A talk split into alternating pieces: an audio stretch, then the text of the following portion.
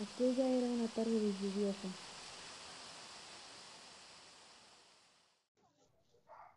Cuando oí ladrar a Capi.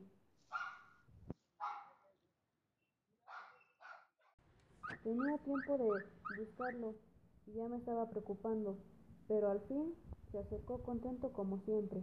Buen perro, buen perro, vamos a casa. Entonces pasó un carro a gran velocidad y tiempo después